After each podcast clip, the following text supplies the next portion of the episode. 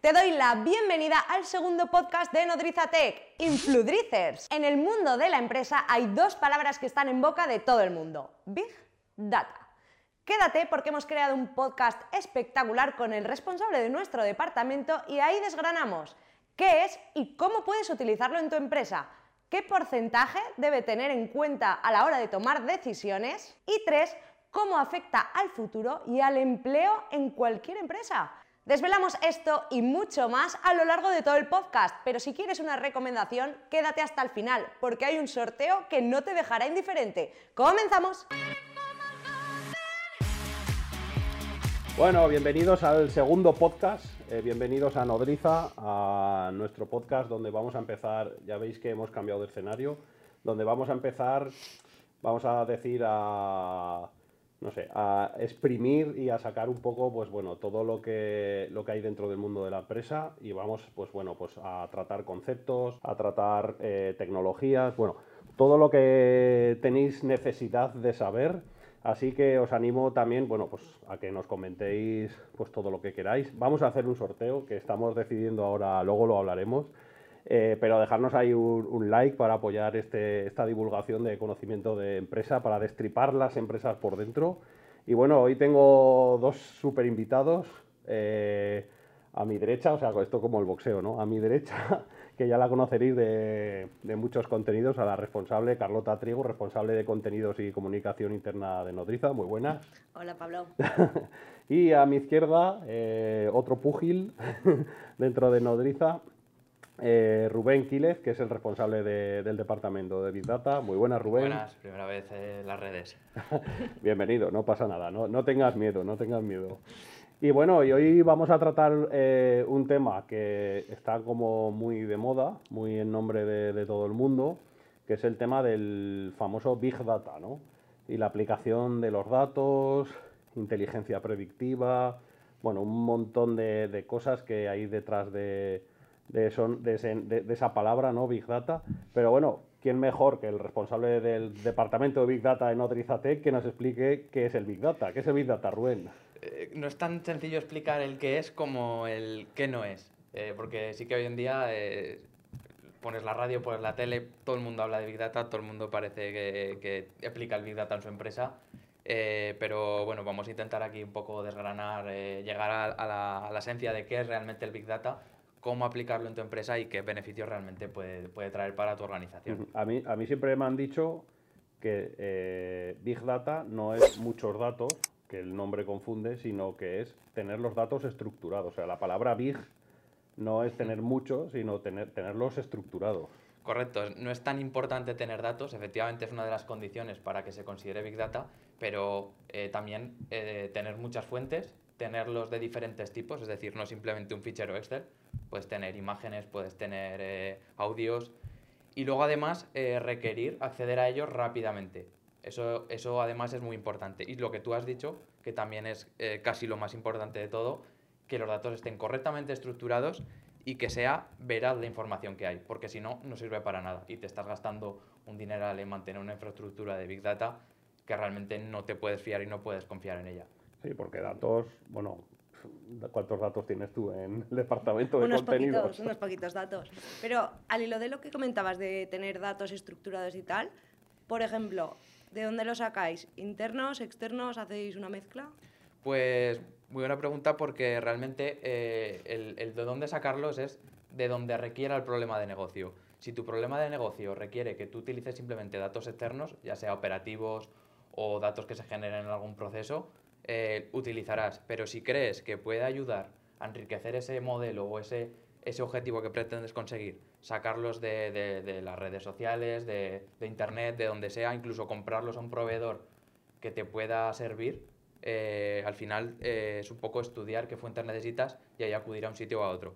¿Hay proveedores especializados que te venden bases de datos? Sí, en España concretamente hay una startup que, está, que lo está petando ahora mismo y que ofrece un catálogo de datos dependiendo del, del problema de negocio que tú tengas adaptado a, a cada caso. ¿Y un ejemplo de eso? O sea, porque claro, esta conversación la hemos tenido tú y yo muchas veces con el tema de los datos, claro, porque son datos, pero datos enfocados a que a un departamento en concreto, por ejemplo, emails, para hacer una campaña de email marketing, ¿O a qué te refieres para solucionar un problema? Esa sería una de las categorías, es decir, eh, datos de posibles clientes, pero existen otras muchas categorías. Imaginemos que eres una empresa que quiere eh, abrir emplazamientos en, en, una ciudad y tienes que elegir cuál es el mejor sitio para abrir tu tienda. Eh, puedes saber mucho de, de, del negocio, incluso de las variables que quieras hacer, pero llegas a una encrucijada y dices, vale, ¿y ahora cómo saco los datos que yo necesito para ver dónde sitúa la tienda? Acudes a estas empresas y te venden datos de, por ejemplo, frecuencia de paso por una determinada calle, eh, o qué tipo de personas pasan, ese, en fin, ese tipo de información. O sea, por ejemplo, como para abrir franquicias, ¿no? O sea, queremos abrir, por ejemplo, nosotros un Sport App de entrenamiento personal, estos momentos spam. Arroba patrocinio. eh, pero queremos abrir, por ejemplo, un Sport App en Bilbao y contactamos con una empresa de data y le decimos, Tomás, ¿nos interesan estas variables o tú crees que la empresa te lo puede dar así? Eh, claro, tendrías que ver a qué, a qué, tipo de consultoría irías. Eh, si tú tienes un equipo, eh, como es el caso, que es capaz de analizar esas variables, ya solo necesitas los datos. Entonces necesitas a alguien que te venda esos datos de demográficos de Bilbao. Y tú dices, vale, yo para abrir un, un centro sport en Bilbao necesito datos demográficos de, yo qué sé, nivel de renta, edad, tipo de población que hay en un determinado barrio, en fin, todo ese tipo de variables.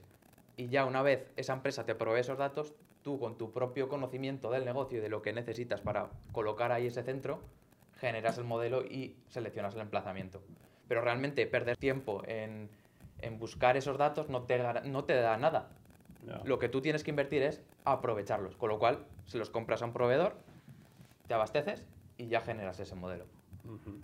Oye, ¿no había un problema, un problema antes que ese, que me acuerdo un día que en una reunión con Javier de Prediclan, o sea, también otro momento spam, que son, bueno, pues aquí en Zaragoza son una de las empresas que más está haciendo por el tema de, del Big Data, ¿no? Uh -huh. que crean modelos predictivos, bueno, modelos de, para, para interpretar esos datos y tal. Esto, esta pregunta la hago a mucha gente muchas veces, pero eh, ¿no hay un 1.0 antes de eso que afecta a la estrategia? Porque pasa mucho con el marketing también. ¿Qué dices? Eh, porque también tienes que tener como muy pensado qué variables o necesitas, ¿no? Porque hay, yo lo que veo en muchas empresas que dicen, eh, queremos Big Data. vale, muy bien, venga. Como decía el otro día en la entrevista que le, decía, le hacía a Ricardo Tallar de la 101, ¿no? Eh, que van a contratar a una agencia, por eso digo que es muy parecido a lo del marketing. Ponme 400 gramos de SEO, 200 de SEM sí, sí. y 300 de, un, de CRO. En el Big Data no, no pasa lo mismo, que, que, van las empresas y dicen, a ver, tenemos dinero, oye, queremos hacer Big Data. Hostia, pero no, no hay un paso 1.0 que es, no sé si pensar primero la estrategia, conocer muy bien las variables que necesitas para luego aplicar el Big Data. Eh, correcto, de hecho esa es, esa es, la parte más importante en, eh, en este tipo de procesos. Eh, de hecho hay una cifra que es demoledora y es que solamente el 20% de los proyectos de inteligencia artificial eh, salen adelante y son re realmente efectivos. ¿Por qué? Pues porque es lo que tú dices, ahora hay una, una serie de corriente, vamos a llamarlo un poco populismo del Big Data, en, la, en, la, que bueno, pues, eh, la gente se está lanzando a la piscina sin realmente plantearse eh, la estrategia de qué es lo que quieres conseguir, hacerse las preguntas adecuadas y un poco ver cómo vas a configurar esos modelos y si realmente son útiles incluso para tu negocio, porque hay muchos casos de gente que está aplicando algoritmos de inteligencia artificial para un problema que no, que no, que no necesitan resolver. que, que, que, ni lo tienen, ¿no? Eso es, eso que es. lo tienen. Porque Rubén, por ejemplo, a nivel estratégico, en una de las empresas en la que quieras de Nodrizatec, eh, ¿dónde podría aplicarse Big Data para que fuera realmente eficaz? Pues a, ver, a nivel estratégico, realmente en absolutamente todas. Siempre hay un proceso, no tanto de Big Data, porque no siempre tenemos lo que hemos dicho al principio, esa cantidad de datos, pero inteligencia artificial como tal, siempre hay un, hay un proceso hay un, un determinado, una determinada operación que puede ser eh, convertible a inteligencia artificial. Eh, como por ejemplo, automatización de procesos muy repetitivos dentro de un área. Imaginemos, por ejemplo, el área de controlling. Eh, siempre se realizan determinadas operaciones y más incluso en, en finanzas, que al final todo se rige bajo un código contable con unas determinadas reglas establecidas. Pues eso es el campo perfecto para aplicar un algoritmo de inteligencia artificial que elimine esos procesos tediosos, que les quite ese trabajo que al final no deja de ser algo que ni siquiera quieres hacer porque es, es tedioso, te puedes equivocar. Ahí es donde el, el- el- el capital humano eh, más probabilidad tiene de fracasar. Meter una inteligencia artificial que automatice esos procesos y, y tú ya como, como persona de controlling te dedicas a lo que realmente sabes hacer, que es eh, aconsejar al gerente, al CEO, de qué es lo que debe hacer para optimizar sus recursos. Sí, porque muchas veces, bueno, a mí antes me pasaba, antes de hablar contigo alguna que otra vez, pero que tienes en mente como que Big Data es solo para tener más información y poder tomar alguna que otra decisión, pero que realmente eso, si lo puedes aplicar para optimizar tus procesos, te aporta, vamos, ahí una calidad y una excelencia en toda la empresa a nivel global brutal, ¿no? Correcto, hay mucha gente que lo utiliza para optimizar procesos y una, una de las utilidades que no sé ahora mismo no se están llevando tanto a cabo, pero que realmente eh, es muy importante, es que muchas veces las personas tenemos un, un- sesgo cognitivo que nos hace pensar cosas, tener creencias que realmente no son así. Hay personas que son muy pesimistas y que siempre ven el vaso medio vacío. Bien, pues eh, construyendo un modelo de inteligencia artificial, quizá ese modelo te hace pensar cosas que tú realmente ni creías que existían. Y eso aquí en Nodriza pasa muchas veces, de generar un determinado modelo, darle determinada información a un CEO y que nos diga, yo no sabía que esto estaba ocurriendo. Y eso es muy, es muy importante y además muy pocas empresas se atreven a hacerlo, porque te lleva a la contraria como CEO. Te está diciendo, estás equivocado. Y no todo el mundo es capaz de, de recibir ese, esa galleta de realidad. No, hombre, pero ade- además, eh, digamos que es como dos partes, ¿no? O sea, una parte es interpretar los datos, ¿no? o sea, una parte es tener todos los datos bien ordenados y, y otra cosa es que, que- que es como otro cerebro que piensa por ti, pero mucho más potente, ¿no? Porque es lo que dices tú, o sea, ves cosas, o sea, es como tener unos ojos de CEO que, que llegan como mucho, bueno, CEO, líder de departamento, lo que sea, que llegan como mucho más lejos de, ¿no? Esto es como lo de la anécdota esta de que los ingleses diferencian 40 tipos de lluvia diferente, ¿no? Pues al final, ¿por qué? Porque tienen más datos, ¿no? Sí, sí. O sea, porque tienen más experiencia, más datos, o sea, han grabado en, en su base de datos muchos más tipos de lluvia y entonces, claro, tienen nombres para más tipos de lluvia, Sí. ¿no? Pues, eh, y tú donde tú dices chispea, ¿no? pues llega un inglés y dice, hostias, espera, Sí. que hay eh, ocho clases de chispeo, ¿sabes? Chispeo intermitente, yo qué sé, no me lo estoy inventando, pero yo qué sé qué palabras no sé tanto inglés, lo siento. Eh, correcto, o sea, precisamente eh, todo este mundo va de, de romper creencias, de, de innovar y de, bueno, eh, de, de- aplicar, de descubrir nuevas cosas, de revelar cosas que no habías visto. Y, y da igual, o sea, da igual en qué sector estés, da igual a qué te dediques, es que me da igual, es como si eres una empresa que, yo qué sé, que vende moquetas. Realmente se pueden hacer muchas cosas ahí, incluso puedes pasar a incorporar nuevas tecnologías para enriquecer tu producto. Yendo al caso de la moqueta, que igual os ha parecido gracioso, eh, pues, ¿por qué no? Moqueta como la que vamos a poner en tecnología. o- Eso es. Ah, vale, vale. Está muy, sí, es un tema ahora mismo aquí presente. Pues, ¿por qué no? Igual me estoy flipando demasiado, pero incorporar un, un chip de IoT que capte determinados datos sobre, qué sé yo, temperatura. Pues al final, todos esos datos, aunque tú no los utilices, los puedes, como he dicho, vender a un proveedor y que, y que, y que adquiera esos datos de temperatura que seguramente les servirán para otros muchos usos. Entonces, bueno, Oye, ¿y, a- y algún ejemplo? Porque, bueno, ahí me ha flipado cómo lo hemos aplicado en, en tu departamento en comunicación interna para el tema de, la- de las encuestas de, de satisfacción, ¿no? Sí. Eso, Porque- ¿Cómo ha sido? ¿Cómo ha sido la experiencia? Brutal. Nosotros lo que hacemos es que cada seis meses mandamos las encuestas de satisfacción interna a todo el equipo. y lo que ha sido guay en el análisis es que desde hace un año y medio ya, ¿no, Rubén? Eh, después de que hacemos el análisis paso por paso, Rubén pasa todo su algoritmo o cómo lo tiene montado y nos identifica patrones de comportamiento. Yo, yo siempre digo que no sé si estará bien dicho porque no te lo he preguntado nunca, pero es que cuando tenemos muchos datos que digo, pasa, eh, Rubén, pásale el Big Data, como si fuera a Sí, pasar sí. la mopa, ¿sabes? Yo- Pásale el Big Data. El Big Data, las cosas de Rubén, el robot de Rubén. Sí, eh, he oído de todo, incluso gente que lo llama logaritmo, en fin. eh, es un sector que al final, claro, te mueves en cosas que son muy abstractas, es complicado aterrizarlas. Para Pero- nosotros Rubén hace magia y en este caso hizo eso, ¿no? Creó patrones identificando pues diferentes segmentos, por así decirlo. Que por ejemplo en todo césped personas de más de 30 años tienen mucho que ver con las de menos de 20 de ONIAD, porque hacen tal. Y entonces se podía cruzar información, obviamente respetando la privacidad sin llegar al detalle de qué dice cada persona, porque eso tampoco llega a ser relevante una persona por individual.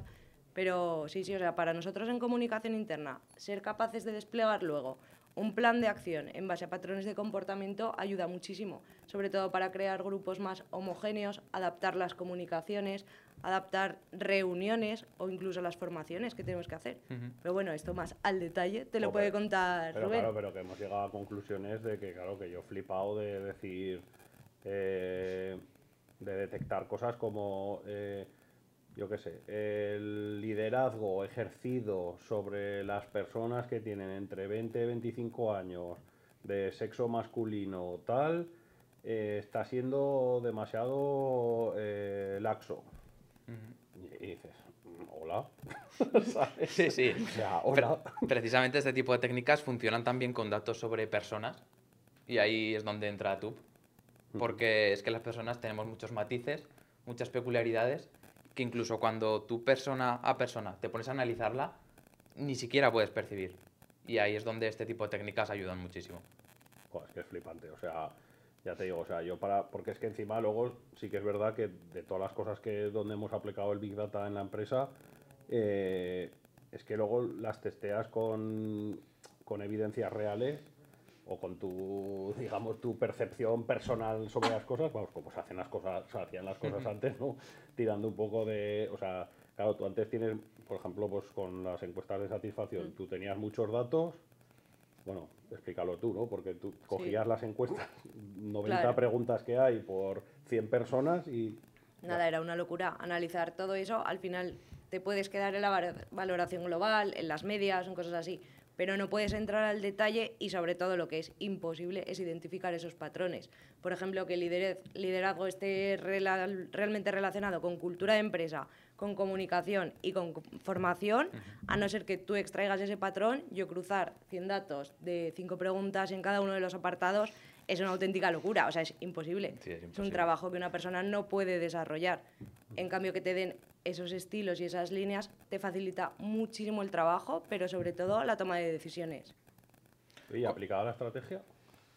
Aplicado a la estrategia, pues hay un factor muy importante. eh, ahí eh, suele, suele entrar muy bien. Y no tanto a ta- estrategia pura como tal, sino estrategia enfocada en un determinado departamento. Por ejemplo, ahora que está aquí Carlota, vamos a hablar un poco de qué estrategia seguir en tus redes sociales.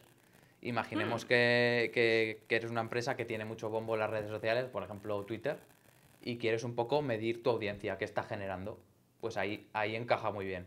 Saca esos datos de, de- de este caso Twitter y, y ya mides un poco qué sentimientos está generando tu marca y sobre todo, lo más importante, las acciones que tú generas, en qué, en qué acaban derivando. Porque puede que tú creas que una acción ha ido muy bien, pero luego escuchas lo que realmente está diciendo las redes sociales, que ya sabes que muchas veces son muy random, eh, y luego eh, la percepción realmente era otra.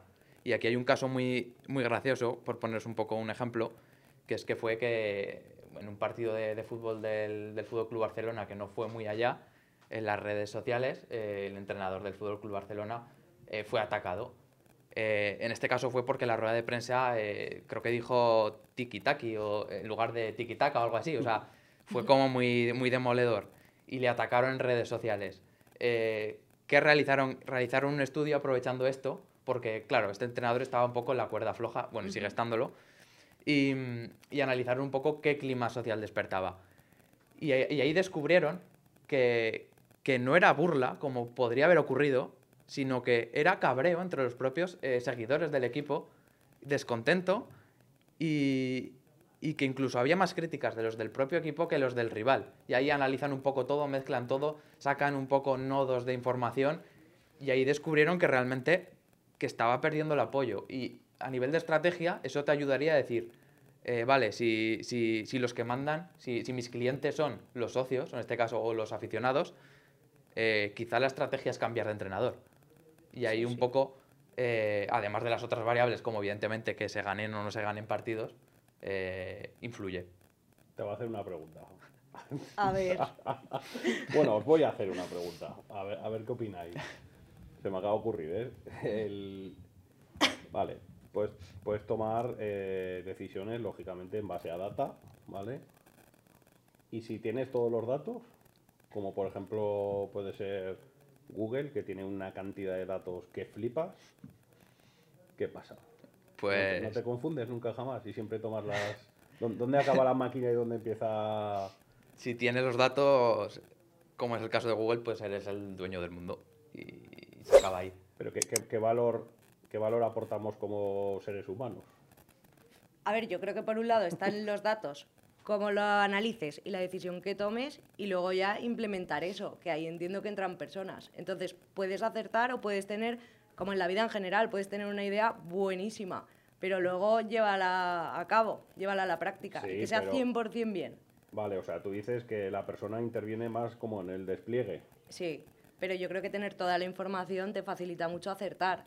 Y tú puedes tener toda la información y aún así quizá te equivoques un poco en el planteamiento de la idea. Pero no creo que sea culpa de la información, Sí, sino pero- culpa pero- de la pero- implementación. Pero el feeling ese...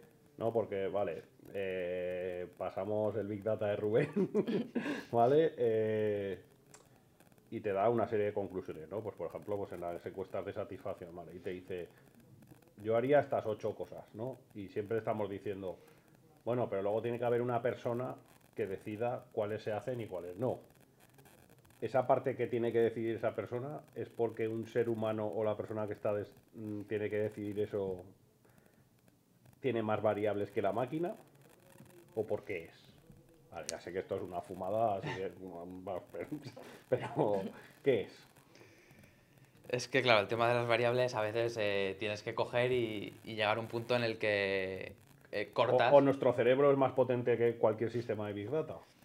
A ver, en, en cuanto. eh, claro, hay una diferencia importante. En cuanto a, a la forma de pensar y a, y a- y a ideación, ahí todo este mundo todavía no ha llegado ahí. O sea, ahí, eh, incluso me atrevo a decir que nunca llegará. Eh, Entonces, eh, en fin, eso no puede ser sustituible. Vale, pero no nos puedes decir eso y no explicar por qué. ¿Por qué? Pues por- Nunca llega, venga. al, fin- al final, Hasta luego, me al final eh, todo, todo, todo este sector, se, eh, por ejemplo, un algoritmo es, es una serie de reglas perfectamente ordenadas, pero ya tienes que establecer esas reglas. Muchas veces el cerebro humano rompe con todo eso y es muy complicado de imitar. Están las redes neuronales, que es una, un determinado sector dentro que está avanzando mucho, pero todavía no ha llegado hasta el nivel de, de creación que eso supone. Y, a ver, llegará, pero todavía está muy verde. A ver, y nosotros somos personas, improvisamos, hacemos cosas que no nos Correcto. esperamos, rompemos los patrones. Y eso, corrígeme si me equivoco, porque no es a ciencia cierta, ¿eh? Pero Big Data también va en base a esos patrones, ¿no? A información, a sacar sus conclusiones. Y nosotros somos, en cierto modo, imprevisibles, muchas veces. Bueno, pero también tú puedes enseñar a alguien a improvisar. Sí, pero si tú, por ejemplo, como CEO, muchas decisiones entiendo que las tomarás con mucha información y en otras quizá, aunque tengas la información, te la juegas, arriesgas. Y hay cosas, ¿cuántas veces te han dicho, Pablo, estás loco? Por Correcto. salirte del patrón, por Pero- ejemplo. Pero yo muchas veces yo pienso más que cuando hago cosas es porque me equivoco, porque pero si fuera una máquina no me equivocaría. O sea, hay, hay muchos inventos en la historia que han venido por errores Correcto. de personas Sí, sí. Que, que de repente ha dicho, uy, va, la he liado parda, ¿no? Y de repente dices, hostia, pues he echado, yo qué sé, este líquido aquí y de repente, yo qué sé, ha catalizado y es el mejor pegamento de la historia, ¿no? Y muchas veces, vale, son errores, pero claro, cuando las máquinas sean, o sea, porque al final los, los algoritmos se entrenan, los algoritmos también se pueden entrenar para que improvisen. Entonces, ¿Cuántas variables pueden llegar a entrar dentro de la información? Porque lo digo por, por ejemplo, centrar esto en una pregunta. ¿Alguna de tus últimas decisiones erróneas, barra cagadas, crees que se podrían haber solucionado si hubieras tenido la magia de Rubén y del Big Data de por medio?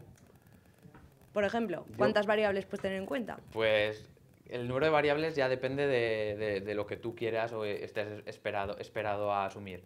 Eh, puede ir desde varias, en 10 o incluso menos, hasta miles de millones, que es lo que utilizan los algoritmos de Google. Pero claro, eh, ten en cuenta que muchas veces esas variables se pueden contradecir entre sí y cuantas más variables incorpores al modelo, la puedes estar cagando y puede que eso te lleve a tomar decisiones erróneas. Pero en cualquier caso, eh, hilando con este tema, eh, lo que tiene el ser humano, que ahora mismo es insustituible, es la capacidad de asociar ideas muy divergentes y generar algo nuevo. Sí que es cierto que... Pero que- eso, es las cagadas que digo yo. Claro, eso es, sí, sí. Y sí que es cierto que ahora están surgiendo cosas de ahí, como por ejemplo eh, una inteligencia artificial que la has metido. Casualmente vi un vídeo el otro día que era eh, una inteligencia artificial que le habían metido eh, partituras de, de Beethoven, había aprendido de ellas y había generado, tal y como lo haría con, es- con- con ese estilo de Beethoven, había generado una nueva partitura eh, como si Beethoven todavía siguiese vivo y yo la hubiese generado. Y claro, en ese momento dije, esto, esto no puede haber salido bien. Me puse auricular, lo escuché y no tenía absolutamente ningún fallo. Y- y era realmente, a ver, yo tampoco soy experto en ese tipo de música, pero... Y era perfecto. Entonces, claro, ese tipo de, de proyectos va a empezar a surgir ahora y, y van a reventar nuestras mentes. Claro, hombre, a ver, yo, la a la- Sí. o sea, hilando las dos cosas, es dónde acaba la inteligencia artificial y dónde empieza la filosofía, ¿no? Porque es donde empieza la filosofía. Claro, nos tenemos que hacer como varias preguntas, ¿no? El día, o sea, a mí me gusta llevarlo todo al absurdo para intentar llegar a la conclusión de las cosas. El día que tengamos toda la información posible para tomar una decisión, esa decisión, o sea, va a ser una decisión perfecta. Claro, porque tú puedes, es lo que has dicho tú, vale, yo tengo toda la información. Imaginaros que tenemos aquí el Big Data implementado a un nivel ultra Dios. Somos, somos los dueños de Google, de Facebook y de no sé qué. Tenemos todos los datos traqueados de IoT del mundo, tal, no sé qué. Claro, es lo que has dicho tú, asociar. El ser humano todavía tenemos la capacidad de asociar cosas que, que no tienen ningún sentido, ¿sabes? Sí. ¿Cómo puedes decir? Pero este para qué hace, yo qué sé, pues desde, yo qué sé, eh, no sé si era Mozart, ¿no? Que porque tenía un piano que no le iba a la tecla de la, todas sus obras las, las compuso sin la. ¿Vale? Sí, Y es la hostia Mozart. sí, sí. ¿sabes? Entonces, eh, de, los, de nuestros errores, o sea, nace muchas veces la innovación y el romper esos algoritmos súper perfectos, pero claro, eh, ¿dónde vamos a llegar cuando la inteligencia, y, esto lo, lo leía el otro día en un artículo de Netflix, ¿no?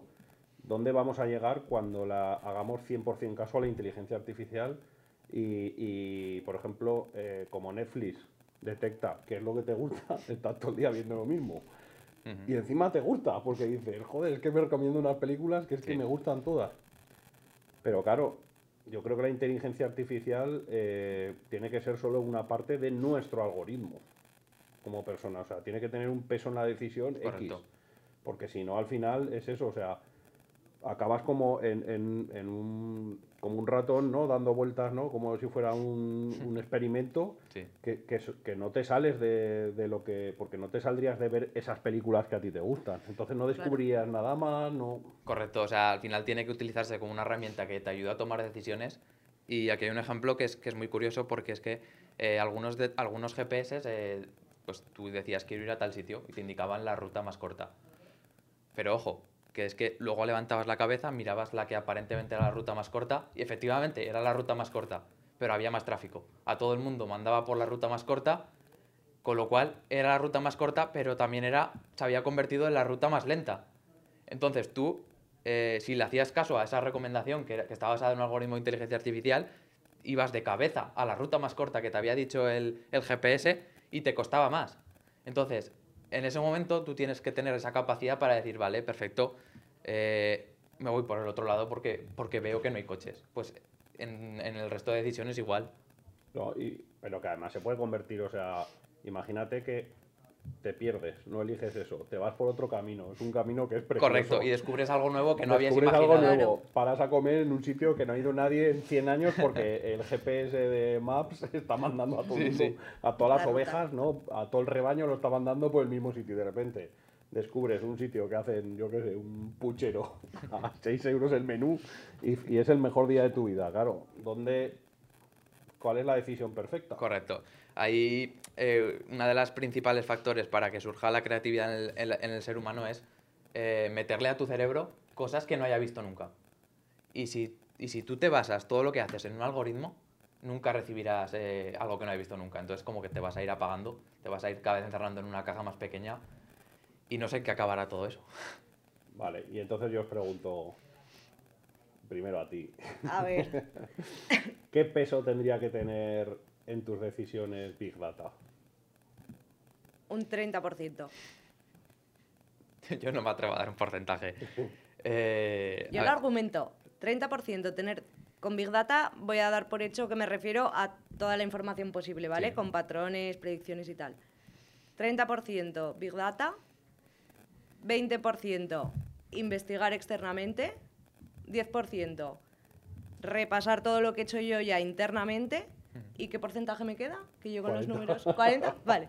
Y 40% eh, creatividad y comunicación con tu equipo y con la experiencia que tú ya tienes. Eso creo que me ayudaría a tomar las decisiones. Sí, 40% innovar. sí. A ver, o no innovar, ¿eh? Pensar. Para, para que luego digan que no somos una empresa innovadora. No innovar. Innovar como tal y de forma aislada, no. Lo llamaría más pensar. Con el conjunto de información que he tenido y que ahora tengo en mis manos, con todo eso, ¿qué hago? Dedicar mucho tiempo a pensar y luego ya planificar para decidir. Que eso ya otra parte del juego, vamos. ¿Y qué porcentaje tienes que aportar tú a los departamentos? Yo intento ser una pieza fundamental para ayudarles a que, a que se centren Ah, en lo que realmente saben hacer. Eh, Es decir, eh, Aquí no vale, aquí hay que decir cifras. yo creo, en- a ver, depende del departamento, pero hay muchos departamentos que incluso el 90% de la decisión. Hola. ¿Por? Es que al final, eh, si tú, por ejemplo, voy a ir otra vez a controlling, es que ahí lo es todo. El, el- el- Claro, o sea, ¿qué vas a hacer? Si por mucho que, si los números no dan, por mucho que tú quieras innovar, bueno, bueno, puedes innovar para buscar una salida a ese callejón. ¿Qui- qui- ¿Quieres decir que tenemos que despedir a Controlling si haces las cosas bien? No, me refiero que controlling podrá dedicarse a lo que realmente le gusta, que es hacer controlling. En Oye. lugar de estar picando tecla y metiendo asientos contables. Te voy a poner yo en un compromiso para subir ese porcentaje que por lo visto te lo he dado bajo. Eh, ¿Qué acción crees que podría hacer en redes, en redes sociales gracias al Big Data y a tu magia? ¿O cómo podría optimizar ese proceso o cómo podría aumentar ese porcentaje de peso en la toma de decisiones? Porque yo, por ejemplo, mi departamento lo considero creativo, considero que tengo que emocionar y que despertar esas sensaciones humanas más intrínsecas, ¿no? Entonces por eso quizá no le doy un porcentaje tan alto, pero quiero que me lo vendas. Ya. A ver, lo primero que tienes que hacer es identificar qué necesidad quieres despertar. O, o qué necesidades, mejor dicho, te interesan.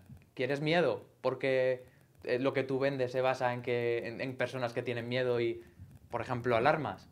Eh, busca miedo en las redes sociales eh, a través de escuchar a lo que dice la gente, eh, de tendencias, de, no sé, si ha habido una temporada muchos atracos, mucha violencia en las calles, muchos casos de ocupación. eh, bueno, le- lee, eh, capta información, por ejemplo, de, de los periódicos y extrae, eh, en este caso, texto de periódicos y extrae las necesidades de miedo. Y cuando tú veas que un determinado sector, un determinado grupo eh, siente esa, esa emoción, ya tienes, eh, ya puedes ir a por ellos. Y ya sabes exactamente a por quién puedes ir y con qué argumentos atacarle. Y eso es lo más importante. O sea, me facilitarías el nicho y el mensaje Correcto. para despertar esa emoción. Eso es. ¿Y De cuando hecho, empezamos? de ¿Cuándo hecho- de empezamos? hecho, se está ¿He haciendo. Pero ¿y no crees que eso se va a convertir en un commodity?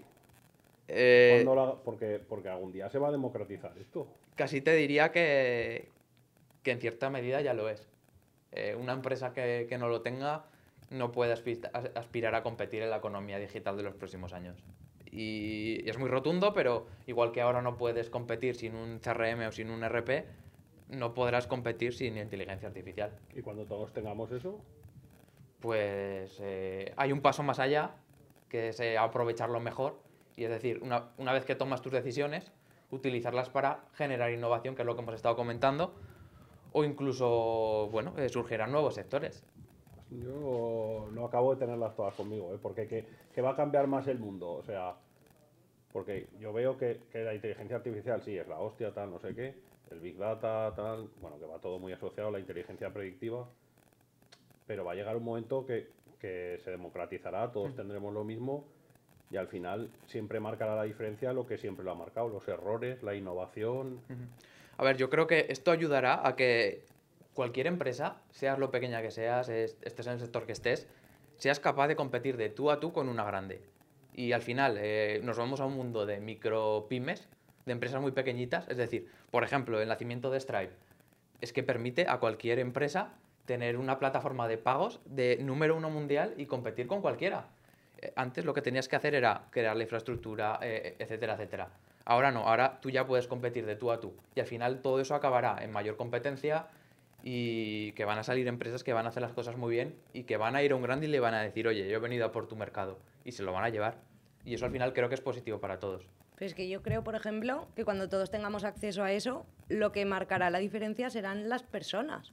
Porque, por ejemplo, ahora mismo en Internet todo el mundo tiene acceso a crear una tienda online. Todo el mundo podemos hacerlo.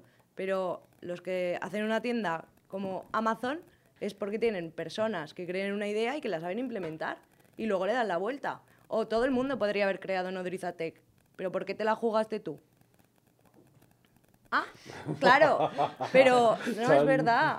O ahora mismo, Ha hecho así con el micro. ¿eh?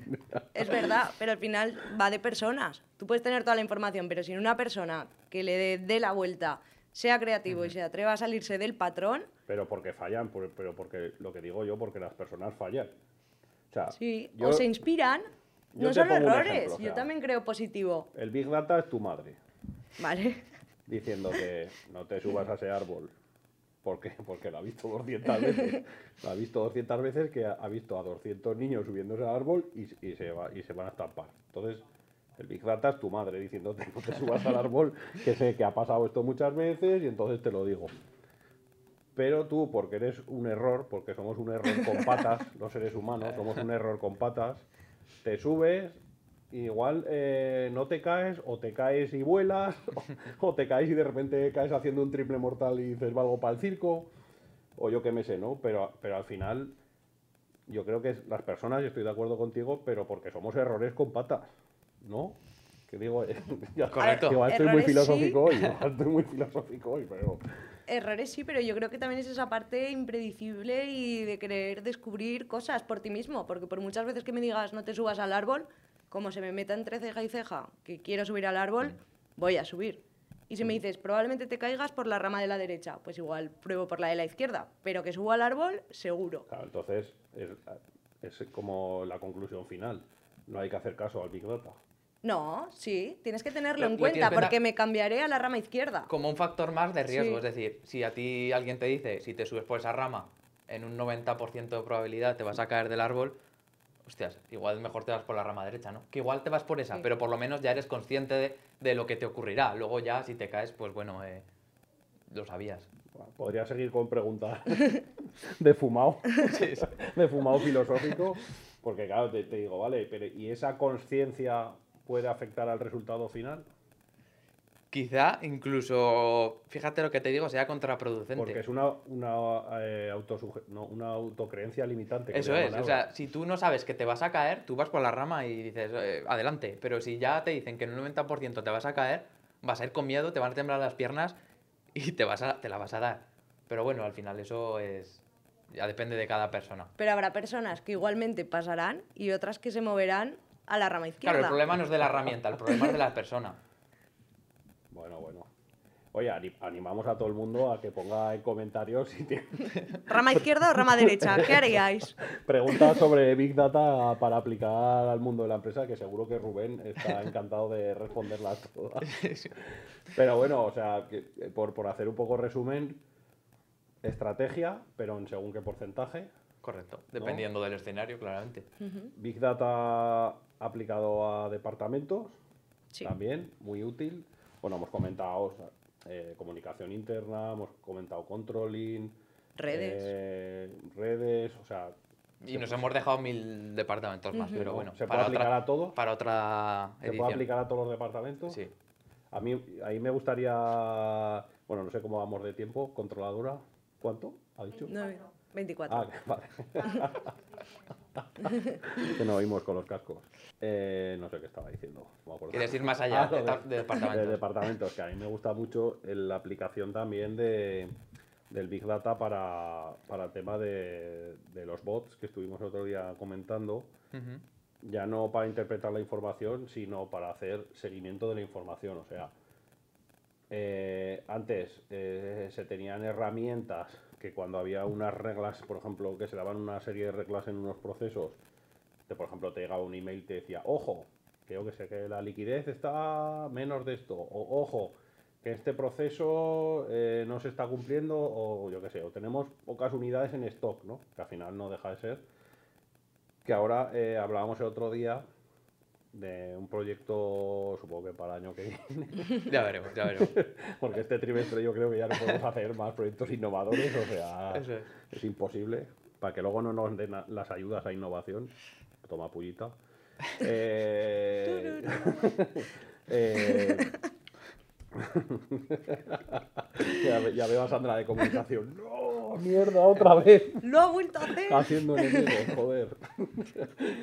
que hacer un bot por departamento que controle eh, un bot que es al final es un, un robot, un código que va rastreando como todas las variables que hay en el departamento por los ceros y unos, ¿no? por así decirlo, y va detectando eh, los posibles errores que hay en el departamento. Bueno, errores o reglas que no se están cumpliendo, que no sé, que se puede aplicar, yo que sé, desde seguimiento de procesos, seguimiento de que se estén cumpliendo eh, cosas que hagamos, por ejemplo, a nivel de, de calidad, de excelencia, etcétera, etcétera. Pero claro, a mí cuando me dijiste esa idea el otro día, vamos, me pareció flipante eh, porque no se hace. No aquí, ¿eh? sino porque no... Hay diferentes factores. El primero es eh, el precio. Evidentemente necesitas eh, un equipo potente para poder desarrollarlo. Eh, luego, ese proceso tiene que estar muy claro y, y debe ser estable en el tiempo. Si no es estable en el tiempo, vas a desarrollar algo, luego vas a cambiar el proceso y, y qué. Y luego muchas veces, eh, como, como no se siguen los procesos, eh, no resulta útil porque muchas veces, bueno, pues eh, cada uno eh, tiene una forma de hacer las cosas y al final eso acaba, vamos a llamarlo, matando al algoritmo. Y al final el algoritmo necesita eh, algo muy bien definido, muy claro, muy establecido, con un camino muy claro que seguir y luego ya lo implementas. Entonces al final eh, entran diferentes factores. Pero bueno, se puede, es como si tuvieras una persona ¿no? por departamento todo el día rastreando, Sí. Digamos, la, la parte que las personas no, no llegamos a por tiempo o por Sí, porque sí. no puedes estar todo el día mirando todos los datos. El problema es que cuando la persona se encuentra un determinado obstáculo, como tiene capacidad para pensar, dirá, anda, un obstáculo, voy a rodearlo. Si tú implementas un, un, pues, vamos a decirlo, un bot de procesos, eh, imagínate, implementas un bot en una tienda online, eh, en un, lo que está muy de moda ahora de poner un bot ahí en un, en un chat, y a recoger, eh, yo qué sé, sugerencias de clientes, pedidos, lo que sea. Y de repente llega un cliente y, qué sé yo, te dice, te pone una palabra muy random, el no sabe qué hacer, se pierde. Ya, ya la has liado, ya tiene que entrar una persona. Y para procesos con lo de calidad que comentabas, ¿necesitas mucho volumen de datos o que muchas personas hagan ese proceso? ¿O puede ser un proceso, por ejemplo, que lo hagan dos personas? En el caso de los procesos, eh, lo que interviene es que las reglas estén muy claramente definidas. Pero evidentemente, para que sea rentable, cuanta, cuantas más horas de tu empresa eh, vayan a, ese, a, ese- a esa, a esa tarea, eh, pues más probabilidad hay que- de, que, de que se haga. Evidentemente, si un proceso que se hace una vez al año no vas a, y cuesta una hora, no vas a automatizarlo. Es que no tiene sentido. No, no, pero me refería más a volumen de personas haciéndolo. No, en este sentido no, no, no- no influye. Al final acabamos en lo de siempre, ¿no? Que tiene que haber personas con densidad de talento Sí. pensando las cosas para después digitalizarlas. Todo este tipo de cosas va a ser como una revolución que sacuda a las empresas y las personas que no tengan capacidad para pensar y aportar valor se irán. Eh, Es duro, pero es así. Sí, sí. Si tú te dedicas a sentarte en tu silla y a teclear una serie de cosas eh, muy automáticas, te vas a ir, porque eso ya lo hará una máquina. Lo que tienes que hacer es aportar más allá. O sea, no se va a perder trabajo, sino que se va a transformar. se va a transformar y se van a generar nuevos trabajos, nuevos modelos que serán más autorrealizadores para las personas, te sentirás mejor porque verás que aportas algo y que, y que va a transformar el, el mundo laboral por completo. Y el que no se quiera adaptar o no quiera subirse a este barco, pues lo tendrá complicado. Y lanzó pregunta, ¿qué trabajos creéis, por ejemplo, en el mundo de la empresa, que no pueden desaparecer ni de coña porque son personas los que los llevan? Pensadores. Yo otro ¿Pero día qué, que qué me- categoría es esa, Pablo? yo- yo siempre digo que era trabajo de pensador. O sea, como si fuera Aristóteles o algo así, ¿sabes? Vale, entonces tenemos a Pablo y al Big Data. Claro, A ver, más que nada, los demás. Se quedará la empresa solo. Chao. me quedaré yo y me pondré una estatua ahí en medio de la oficina que me haga compañía y a tomar por culo. No, al, al final es eso, o sea, al final yo creo que el gap que veo en las empresas es que la gente viene con muchos idiomas, con muchos estudios, muy preparadas en muchas cosas, pero digamos que vienen eh, disco duros con patas. Muy estudiadas. disco duros con patas. O sea, gente que sabe mucho, pero que solo sabe mucho. Entonces, ¿por qué? Porque el sistema educativo está diseñado para meternos datos en la cabeza, no para enseñarnos a interpretar datos o a buscarnos la vida. O sea, eh, digamos que son, hay como dos clases de personas, discos duros y CPUs, que son los procesadores que, que piensan, que interpretan la información, un poco como el Big Data, pero en pequeñito, ¿no? En ordenador pequeñito. Y según lo que dice Rubén, yo creo que al final, eh, dentro de 10 años, las empresas, pues un poco como el libro este de la densidad de talento de Netflix, eh, van a ser muy poca gente, pero CPUs. Y lo demás serán commodities, porque es que eh, no hace falta. Es que no va a hacer falta gente que haga cosas. Hace falta, y aquí lo decimos muchas veces, gente que consiga cosas. O gente que piense, gente que haga estrategia. Claro, yo cuando me preguntan, pero tú qué haces, no sé, debe ser que la gente le da bastante curiosidad eso, pero ¿qué, qué haces en el día a día, no? Digo, yo no hago nada. O sea, de hacer, la palabra ¿qué haces? Yo no hago nada. Yo estoy todo el día pensando, pensando como una estrategia, cómo desplegar un proyecto, cómo podemos, o sea, pensar, pensar y pensar, porque hacer no aporta valor. O aporta muy poco valor. Si me- yo me, o vosotros como líderes de los departamentos, eh, igual cuando eres tamaño muy, pe- muy pequeñito, pues lógicamente tienes que hacer. Y desde 15, desde hace 15 años que llevamos en Nodriza, yo me he pegado 12, los últimos 3 más solo pensando, pero los primeros 12 currando como un cabrón. O haciendo como un cabrón, mejor dicho, ¿no? Y a vosotros, liderando vuestros departamentos, pues eh, estáis en esa transformación, pero lo digo muchas veces, que cada vez tenéis que bloquearos mínimo un 30% de la semana para pensar, porque eso es lo que aporta valor. Lo demás es eh, contratar a esos discos duros que, que vienen y van a hacer cosas, pero que si la empresa crece, esos discos duros se tendrán que ir transformando poco a poco en pensadores. Porque es lo que has dicho tú, un 40% reunirme con, con mi equipo para aportar. Pero si en tu departamento has contratado a cinco personas y las cinco son discos duros, no te van a aportar nada en ese 40% de la decisión porque no van a saber pensar. Pero para eso no hace falta llegar al futuro. O sea, yo creo que ninguno queremos simplemente ejecutores. O yo por lo menos no es eso lo que valoro. Yo quiero personas que estén en mi equipo, pero porque aporten criterio, aporten su experiencia, lo que sea, nuevas ideas, creatividad, subvisión. Claro, es que Pero eso también lo quiero ahora. no me hace claro. falta... Pero el problema es que ahora eh, es que todavía existe la posibilidad de que siga ocurriendo, pero es que en el futuro se eliminará totalmente. O sea, no, sea, que- no, no era algo que digas... no, por es no que- ser drástico, ¿eh? Claro.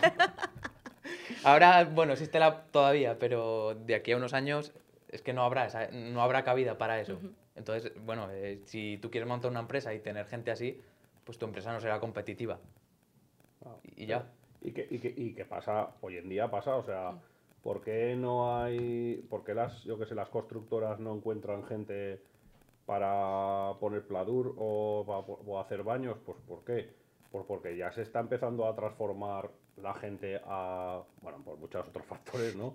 Pero hay mucho porcentaje de, de gente joven que, que- que ya no, no quiere hacer cosas aunque ganen mucho dinero. Y, es- y- y al final, si hoy vale reformarte el baño 4.000 euros, dentro de 10 años va a valer 40.000. Porque no va a haber nadie que quiera hacer eso, Sí. Pero lo que, lo que dice Rubén, o sea, va a ser un commodity total.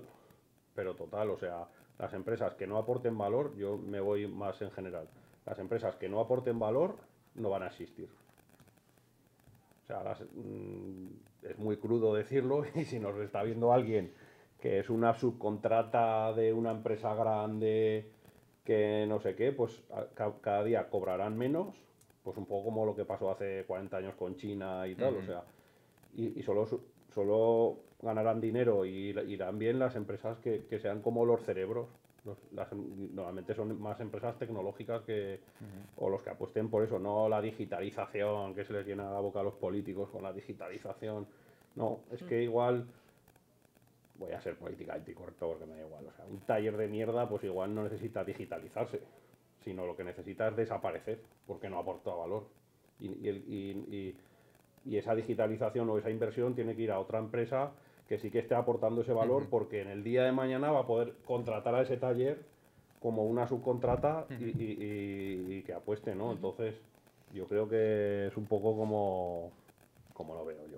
Yo creo que siendo un poco más eh, políticamente correcto, yendo a lo que, lo que ahora mismo necesita la economía y la sociedad es trasvasar recursos de, de un lugar a otro. ¿Y esto qué quiere decir? Eh, durante la revolución industrial, eh, la sociedad avanzó porque la gente estaba empleada en el campo haciendo labores agrícolas, eh, tirando de un arado ellos, y, y evidentemente eso no era una labor que generase eh, valor añadido.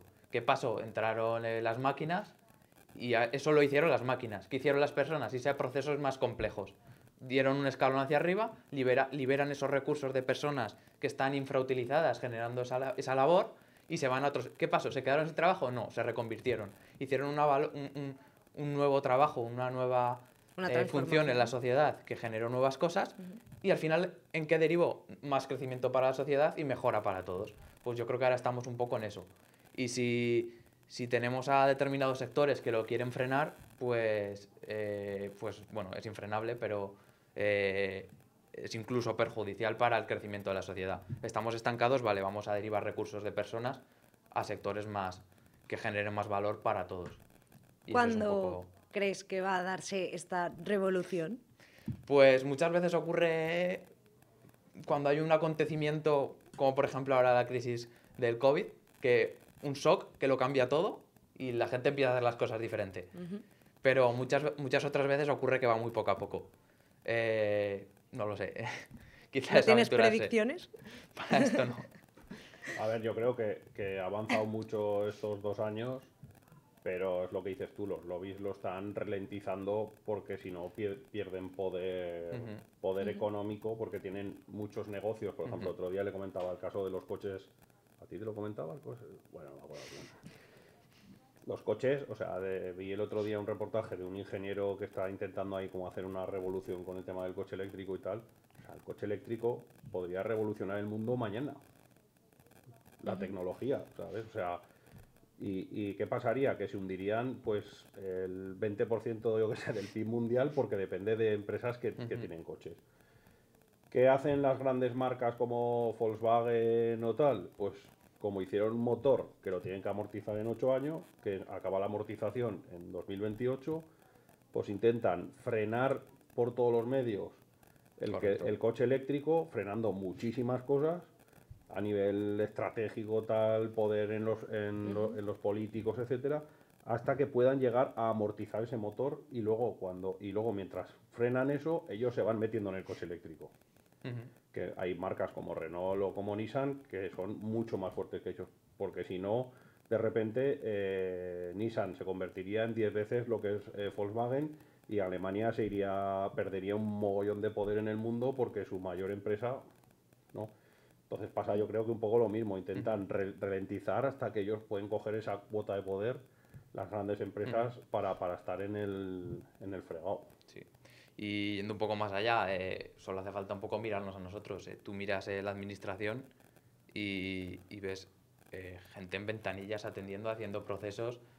O sea, luego por un lado ves un político hablando de digitalización y luego por otro lado ves todo el sector funcionarial de España que a poco que se digitalizase, la mitad de personas podrían estar empleables en otro sector generando valor añadido. Y están ahí en una silla haciendo determinados procesos que otras que cualquier otra, cualquier empresa del mundo ya tiene ultra digitalizados y ultra trillados para, para que no haya eh, esa infrautilización de recursos. Tienes ahí un montón de funcionarios ya nos estamos metiendo con otro sector, Políticamente que, que están eh, eh, incluso insatisfechos con su vida, desempeñando una labor que, que no haría falta que desempeñasen y podrían estar haciendo cosas muchísimo más importantes para la sociedad y contribuyendo de una forma mucho más activa. Pues sí. Bueno, pues oye, eh, muchas gracias. Espero a todo el mundo que os haya gustado el podcast. Hem- hem- hemos dicho lo del sorteo. Sí, sí. Sí. que queríamos sortear un pack de merchandising con una sudadera como esta, que ya está un poco viejecilla, Una camisetita. una, camisa, una camiseta y unas tazas y tal, un pack de merchan completo y al final que hemos dicho, al que ponga en comentarios su número favorito o el que tiene que No poner me acuerdo ya al final. Bueno, Venga, lo del número, lo del venga, número. número- Ponednos en comentarios vuestro número favorito, por decir algo. Eh, darle al like, por supuesto, y suscribiros si queréis recibir y escuchar más podcasts como, como este. Eh, y eso, y entre todos los que nos pongáis en, eh, cosas en comentarios vuestro número, sortearemos, sortearemos un pack de merchandising que Carlota os enviará encantada de la vida. Porque lo Vamos envi- a lo poner. enviarás tú, ¿no? Sí, sí. Lo prepararé y lo enviaré yo todo a mano. Muy bien, muy bien. Y nada, despedirme. ¿Algo que decir? Yo, Ah. yo, ¿cuándo cerramos el sorteo? Importante. ¿cuándo cerramos el sorteo? Que Claro. si no, se vienen comentarios. Bueno, pues dejamos que una semana o. Venga, hoy Venga. es jueves. ¿El jueves que viene? Venga. Venga, el jueves que viene por la mañana difundimos. Muy bien. Y nada, yo simplemente decir que, que ha estado muy bien esta sesión y que espero que ayuda un poco a mover conciencias y a generar un poco valor para aquellos CEOs, gerentes o personas en general que nos estén viendo y, y que quieran un poco ver qué, qué hay más allá de lo que perciben. Muy bien. Sobre todo, ha sido como una mezcla entre agitador de cerebros y agitador de conceptos. Y nada, yo, Rubén, acepto una invitación que no has hecho, pero doy por hecho que sí, de Sí. prepararme esos algoritmitos para redes, vamos. Yo ya he tomado nota y ahora te... Luego lo hablamos. Sí, sí. Pullitas, pullitas en directo. Hombre, siempre. No, pero ha sido súper interesante, la verdad, y sobre todo ver que algo que muchos de nosotros tenemos como difuso tiene una aplicación real y ya en nuestro trabajo diario. Correcto. Pues nada, como siempre digo, nunca dejéis de aprender y hasta la semana que viene. ¡Suscríbanse!